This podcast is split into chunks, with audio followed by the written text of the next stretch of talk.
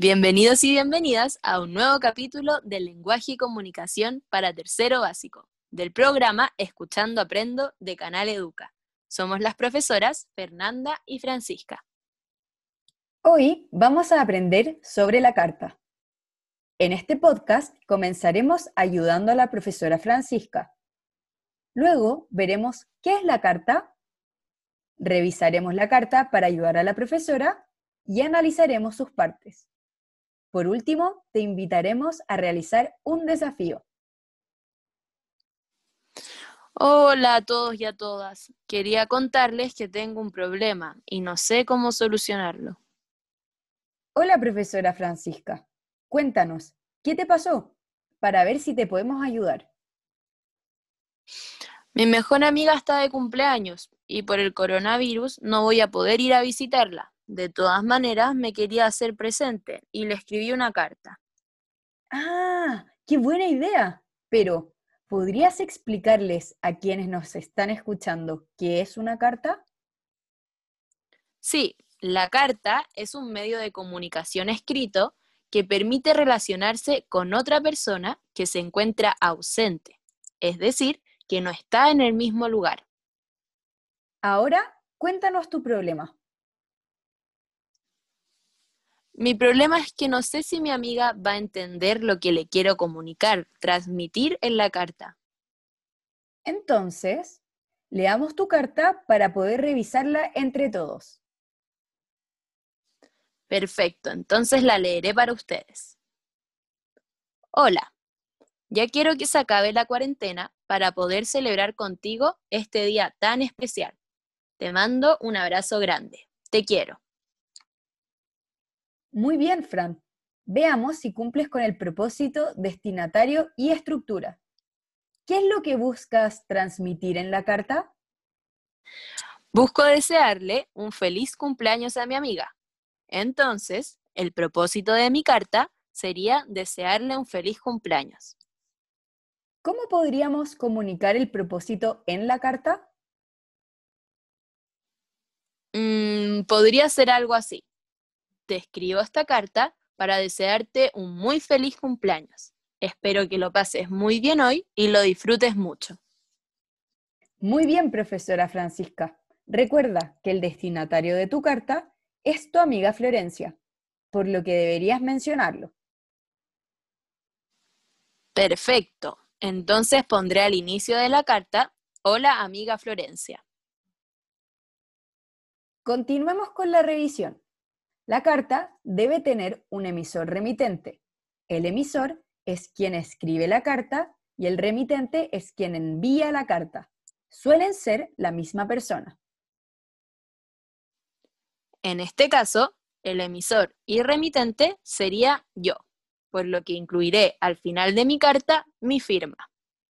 Exactamente. Además, tenemos al destinatario receptor, el destinatario es a quien se le escribe la carta y cuando el destinatario recibe y lee la carta se llama receptor. Como bien dijimos antes, el destinatario y receptor sería tu amiga Florencia. Excelente. Y el mensaje ya sabemos qué es lo que está escrito y se transmite de forma escrita el propósito. En este caso, desearle feliz cumpleaños a mi amiga. Profesora Fernanda, es importante mencionar que el lenguaje que utilizamos en la carta debe ser adecuado para la situación comunicativa. Es verdad, se puede utilizar un lenguaje familiar o formal, dependiendo a quién va dirigida la carta. Por ejemplo, si es una carta para el director del colegio, utilizamos un lenguaje formal, dirigiéndonos a él o a ella como estimado director o estimada directora. Y si es una carta para un amigo, podemos utilizar un lenguaje coloquial o familiar. Por ejemplo, hola amigo u hola amiga. Muchas gracias a todos y a todas por ayudarme a revisar mi carta. Ahora la podré reescribir para mandársela a mi amiga en su cumpleaños. Hola amiga Florencia, te escribo esta carta para desearte un muy feliz cumpleaños. Espero que lo pases muy bien hoy y lo disfrutes mucho. Ya quiero que se acabe la cuarentena para poder celebrar contigo este día tan especial. Te mando un abrazo grande. Te quiere tu amiga Francisca. Ahora tu carta está muy completa. Felicitaciones, profesora Francisca. Muchas gracias. Podríamos aprovechar de pedirle a los niños y a las niñas que nos están escuchando que nos ayuden a revisar la carta que me envió una de las apoderadas de mi curso. Me parece una idea increíble. Vamos a leerla. Estimada profesora Francisca, junto con saludar y esperando que se encuentre bien, le escribo esta carta para invitarla a la reunión de Zoom que tendremos con los apoderados del curso. En esta reunión abordaremos tres temáticas, los horarios de las clases, el cierre del año escolar y el paseo virtual de curso. La reunión se realizará a las 19.30 por Zoom.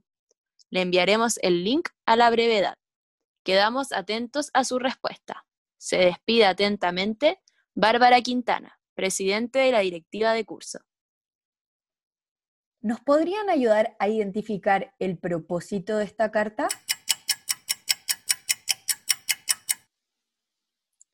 Muy bien, el propósito de la carta es invitarme a la reunión de los apoderados del curso. ¿Quién sería el destinatario receptor? Claro, es la profesora Francisca. Entonces, ¿quién es el emisor remitente?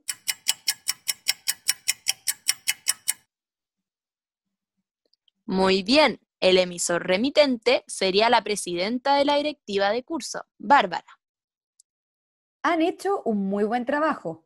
Ahora, ¿qué lenguaje utilizamos? ¿Formal o informal?